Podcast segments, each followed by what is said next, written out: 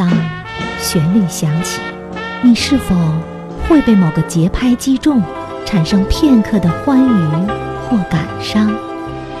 是否会按下倒带键，搜索记忆中的经典画面？甚至是否会被勾起欣赏一部影片的欲望？为了大家，好好说话。在音乐的浸润中咀嚼电影，慢慢品，才唇齿留香，回味无穷。音乐，音乐，邂逅电影，邂逅电影，邂逅电影。大家好，欢迎来到音乐邂逅电影。电影《暖》是继《那山那人那狗》之后，霍建起导演的又一部文艺片。这部影片跟《那山那人那狗》一样，在国际市场上同样收获了墙内开花墙外香的效果。影片改编自作家莫言的小说《白狗秋千架》，因为与导演上一部电影中狗的角色有些重复了。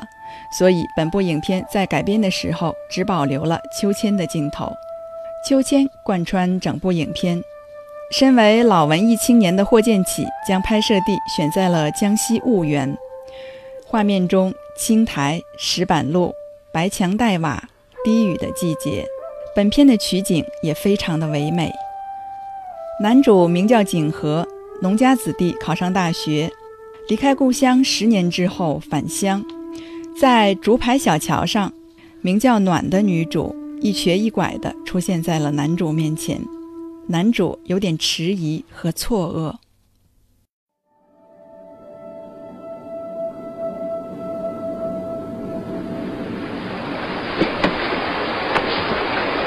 暖，啊，是吗，暖，暖，是我，我是景和。我还不知道你是景和，没想到在这里碰到你，我以为你已经不在村子里住了。你好吗？好，啥叫好？有吃有穿，有孩子有丈夫，除了腿瘸，什么都不缺。唉浑身上下都不疼，算好吗？不知道你们城里人啥叫好？刚刚听到的片段是两个人初次相遇的情景。十年之前，景和离开这片土地的时候，女主暖儿是那样的清纯貌美，像一阵春风。她飘过之处，总会引来男人的目光。省级剧团的戏班子来村里演出，暖的目光一直追逐着戏班子里的英俊小武生，而男主景和跟暖一起从小长大，此时已经喜欢她好多年了。剧团演出结束了，小武生要回省城了。临走前许诺有一天要回来接暖。通常这样的承诺都是空白支票。女人在情感没有归属地时，如果下一个男人抛出橄榄枝，就很容易开启下一段感情。河边的秋千旁是两个人相互陪伴、诉说心事的地方，也是暖命运的转折之地。景和终于有机会表达出自己压抑多年的爱意了。暖说：“如果你考上大学，就可以来娶我。”谁能料到，这个苦命的女人又开始了第二次漫长的等待。天有不测风云，两个人最后一次荡秋千，秋千绳子断了，暖的腿被摔瘸了。这一摔，这个女人的少女梦被摔碎了一地。她的生活从天堂也被抛到了地狱。哑巴是影片中围绕女主暖儿的第三个男人，他无数次站在秋千旁，幻想荡起暖儿的情景。每次想到此，他脸上会情不自禁地露出笑容。景和离开故乡去读书了，哑巴一直在蹩脚暖儿身边默默付出。他美梦成真了，终于娶了暖儿。并且有了六七岁的小女孩，叫丫丫。丫丫由时下很火的演员关晓彤扮演，幼时的关晓彤是那样的鬼灵精怪。暖，你还恨我？恨你，老天爷才可恨呢！憋着一步他娘下，热死了。来吧，搭把手。我用车给你推上吧。算了吧，屁股在地方，怎么推啊？搭个手。你等着。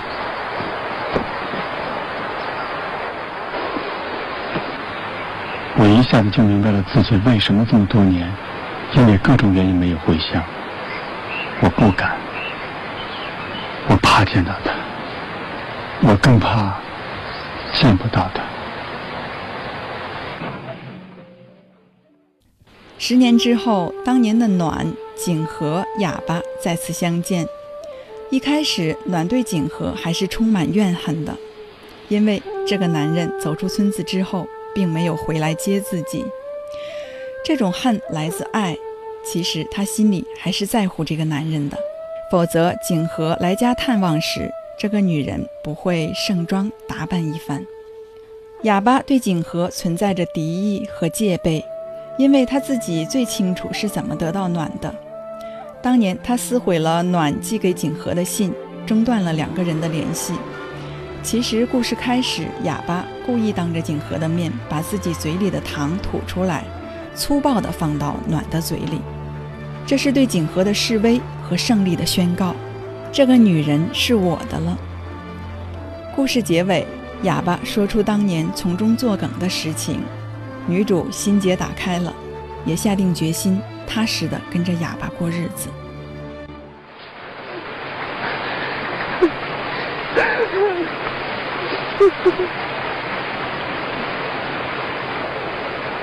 我爸让你带我和我妈走。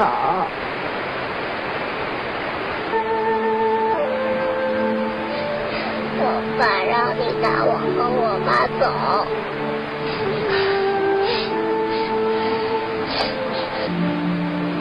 长大了，叔一定来接你去城里读书。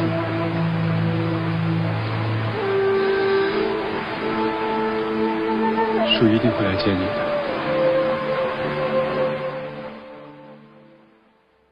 刚听到的片段是景和要回城里，暖一家三口来送他的情景。不管什么原因，景和心中存有遗憾。遗憾自己没有兑现当年的承诺，把心爱的女人带出村子。暖心里有遗憾，遗憾自己情窦初开的两段爱情都只是梦境一场。哑巴虽然得到了暖的身体，但从没有得到过他的心。一直在等待中的暖，把一生的幸福都寄托到了两个男人身上。他渴望的生活和外面的世界，都希望借助男人来实现。自己呢，则失去了自我，失去了自己去追求和改变命运的机会。对待爱情和命运，暖没有意识到自我的价值和自主的能动性。小山村之外，是他一生不可企及的梦。配合镜头中的青苔、石板路、白墙黛瓦、低语的季节。配合故事中暖儿一生不可企及的梦，故事通篇铺垫的音乐都充满了沉静和阴柔的味道，来自作曲家三宝。